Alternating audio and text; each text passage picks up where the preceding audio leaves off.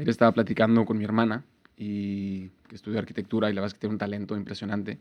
Me estaba enseñando uno de los diseños de sus últimos proyectos, que era una capilla en un entorno muy particular, como en una zona medio desértica y toda pues, la manera en la que el diseño se adapta al entorno y una capilla que era redonda, de piedra, que como que salía de la zona desértica.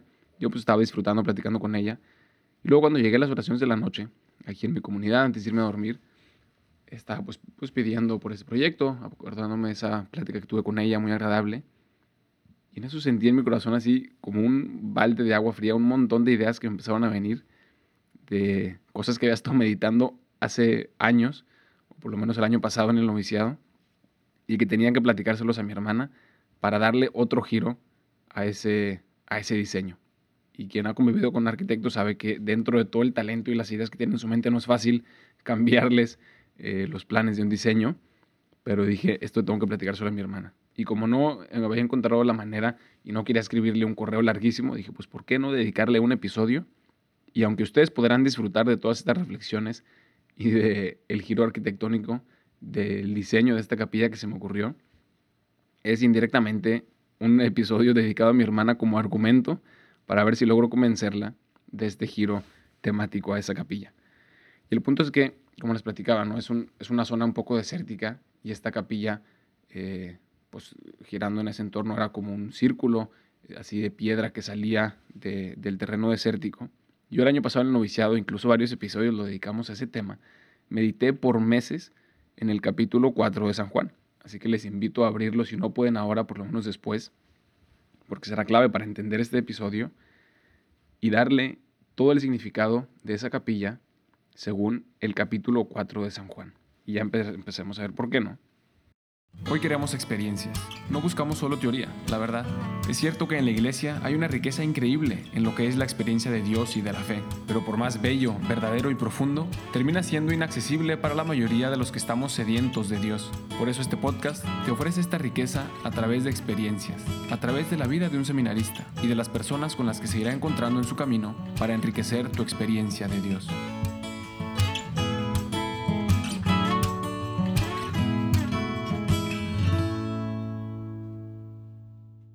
Pues así es. Creo que la semana pasada o hace dos fue justo cuando les dije que, me gustaban los debates. Bueno, quizás fue un poco más. Pero pues este episodio es casi casi como un argumento de debate para ver si puedo convencer a mi hermana de este gran proyecto y, darle este giro a esta capilla, ¿no? que por lo menos a mí me ha apasionado. Si, si no logra aterrizarse en algunos cambios del diseño o de de la intención o de la temática que se le da a la capilla, por lo menos ya me ayudó a mí a seguir reflexionando y profundizar en este pasaje del Evangelio. Y ojalá pues te pueda ayudar a ti también. Ya se lo enviaremos a mi hermana como argumento para que lo escuche. Y el punto es el primer análisis que vamos a hacer. Y vamos a ir haciendo como un recorrido a esta capilla, según el Evangelio, este capítulo 4 de San Juan, el famoso encuentro de Jesús con la samaritana. Y les platicaba que la capilla es como un círculo, ¿no? Un círculo de piedra que sale del terreno desértico y y, o sea, sí, como si fuera un pedazo de, del terreno que, que, sale en esa forma de círculo. Y el encuentro con, eh, con esta samaritana de Jesús era en un pozo, en una zona relativamente desértica, que él iba caminando cansado, y ella también, esta mujer, iba caminando cansada a buscar agua, donde tenía que ir todos los días, porque se moría de sed. Y en este lugar se encuentran Jesús y la samaritana, los dos sedientos, con tipos de sed distinta, y se topan en este círculo de piedra que sale del terreno desértico que se llama el pozo. El pozo con agua, que era uno de los elementos más importantes en, los pueblos antiguos. ¿no? Si había agua, había vida. Y afuera de este pueblo de, donde vivía la mujer samaritana de Samaría, había un pozo que desde Jacob había dejado ahí a su heredad, a su hijo José. Y y este es el primer punto que se me vino a la mente de la capilla, ¿no? Les había platicado que es un círculo de piedra que sale del terreno y es exactamente el mismo signo externo de lo que simboliza este pozo con agua, que ahora puede ser algo un poco externo, ¿no? Pero tiene un significado muy profundo en toda la experiencia de la que nos habla San Juan de este encuentro de Jesús con la samaritana, en un círculo de piedra que sale de un terreno pedregoso, pedregoso y desértico, y del cual brota un manantial de agua viva, donde Jesús va a saciar su sed de un alma con la que se quería encontrar, y donde la mujer va y nosotros vamos también a buscar saciar nuestra sed a una capilla donde está el agua verdadera. Y esa capilla puede transformarse no solo en una capilla dedicada a María o a algún santo, sino un pozo con agua en medio de ese desierto real en donde está la capilla. Y entrando a la capilla, podremos hacer el recorrido de este encuentro con Jesús con la samaritana en torno a ese pozo con agua. Que ya el diseño ya está, ya es un círculo, ya es de piedra, ya está en un desierto, solo hay que darle esa temática. Capítulo 4 de San Juan, el encuentro de dos personas que tenían sed y que salieron al pozo a saciar esa sed, un pozo de agua. Entonces la pregunta es qué hay dentro de ese círculo, ¿no? Vemos esa capilla, te la puedes imaginar por fuera, en un desierto, con, donde no hay agua.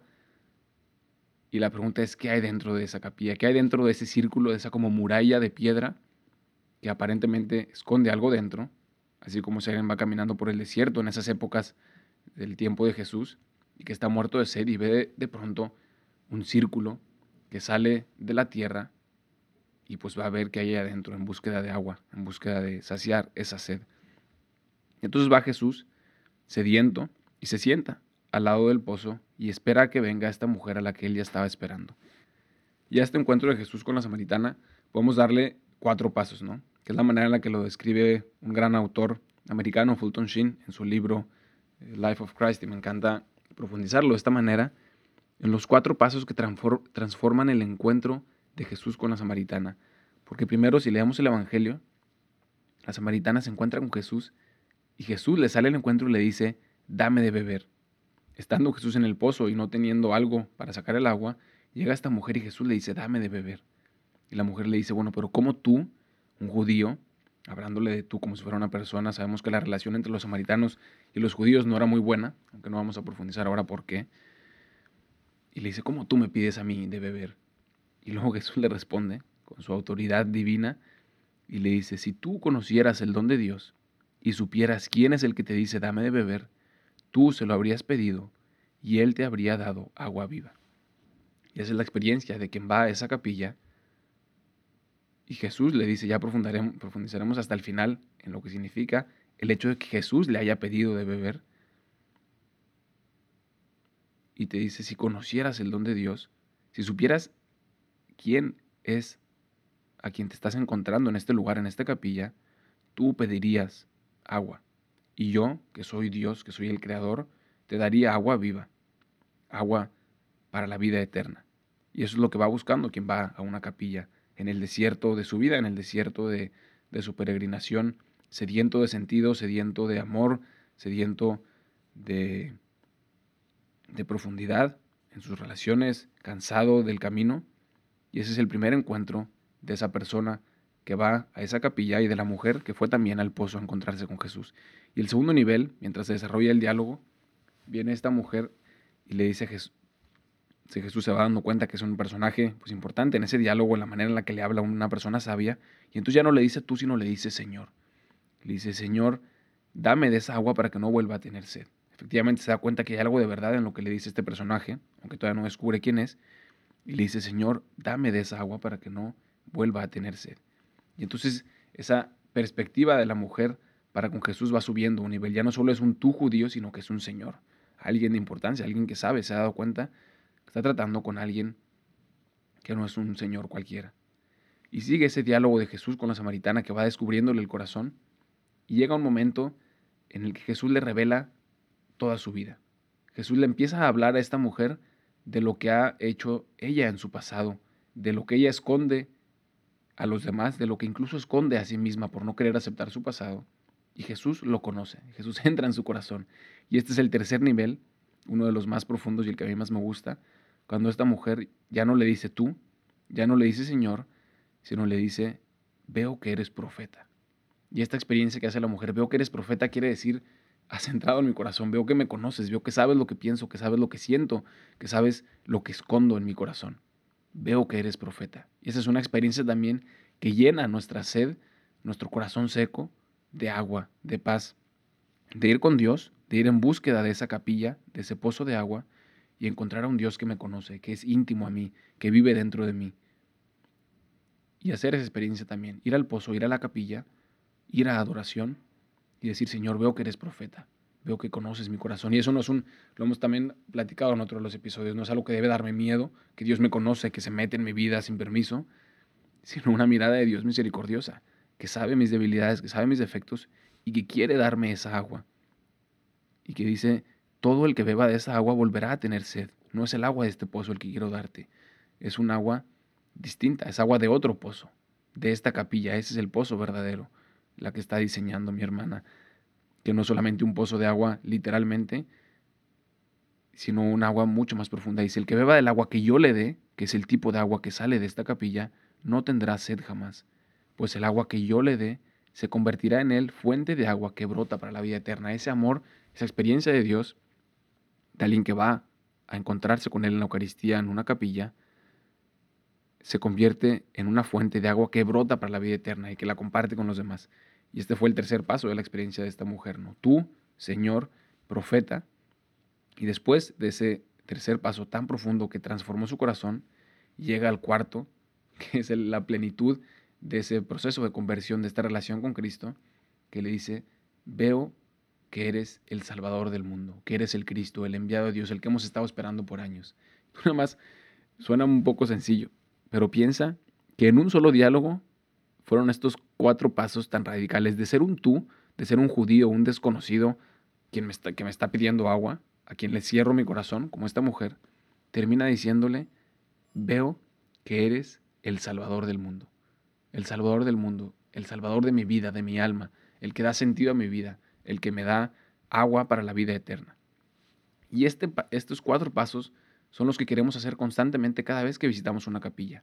Ir en el desierto de mi vida, la búsqueda de ese agua de vida eterna, de encontrarme con Jesús, de darme cuenta que le desconozco, que le rechazo muchas veces, que yo a veces, aunque lo busco fuera, como dice San Agustín, él está dentro de mí. Él es íntimo a mi corazón. Y entonces ya no es un tú, ya no es solo un Señor con buenas ideas que están escritas en un libro, sino que es un profeta que me conoce, que tiene poder de Dios, que entra en mi corazón y que quiere sanarme, que quiere darme agua de vida eterna. Y es el Salvador del mundo, el Salvador de mi vida, el que da sentido a mi existencia. Y repetir estos cuatro pasos que se encontró la mujer saliendo en búsqueda de agua a ese pozo. Y cada vez que visitemos una capilla, en particular en este diseño, podemos imaginarnos incluso en el interior de la capilla, con símbolos, estos cuatro pasos de transformación del corazón de alguien que va en la búsqueda de ese pozo de agua. Tú, Señor, profeta, Salvador. El proceso de transformación de nuestro alma en la relación con Cristo, en ese pedazo de piedra que sale de un terreno desértico y del que brota agua que llena nuestro corazón. Pero que no solo sacia nuestra sed, sino que es que lo que decíamos al inicio es Jesús quien le dice, dame de beber. ¿Cómo está eso de que Jesús te invita a ir a ese pozo y no solamente te da el agua, sino que te pide también a ti, dame de beber? ¿Cómo puedo yo saciar, saciar la sed de Dios si yo soy una criatura, si yo no soy nada? Y efectivamente, Jesús tiene sed y tiene sed de ti y tú tienes el poder con tu libertad de saciar la sed de Dios, que tiene sed de tu alma, tiene sed de tu amor, tiene sed de que le dejes amarte. Lo que dice, decía San Juan Pablo II, si no me equivoco, Jesús tiene sed de que el hombre tenga sed de él. Y tú, cuando acudes a ese pozo, puedes saciar la sed de Dios, que está deseoso, está sediento de amarte, pero no puede amarte porque tú no le dejas. Acude a ese pozo de agua, ve a la Eucaristía, déjale a Él saciar tu corazón y date cuenta que tú puedes saciar el corazón de Dios dejándole amarte, dejándole regar tu corazón con el agua fresca que brota para la vida eterna, el agua verdadera que da sentido y plenitud y frescura a tu vida. No me sigan en Insta y no me manden WhatsApp, porque no tengo ni Insta ni WhatsApp, que ahora soy feliz y orgullosamente novicio. Pero lo que sí te puedo ofrecer es que si buscas una familia espiritual, un grupo de, personas en un ambiente de, de familia en el que compartan los mismos ideales que tú tienes sobre la fe, pues eso sí te lo puedo compartir. Y puedes buscarnos en somosrc.mx o regnumchristi.org para México y para España regnumchristi.es.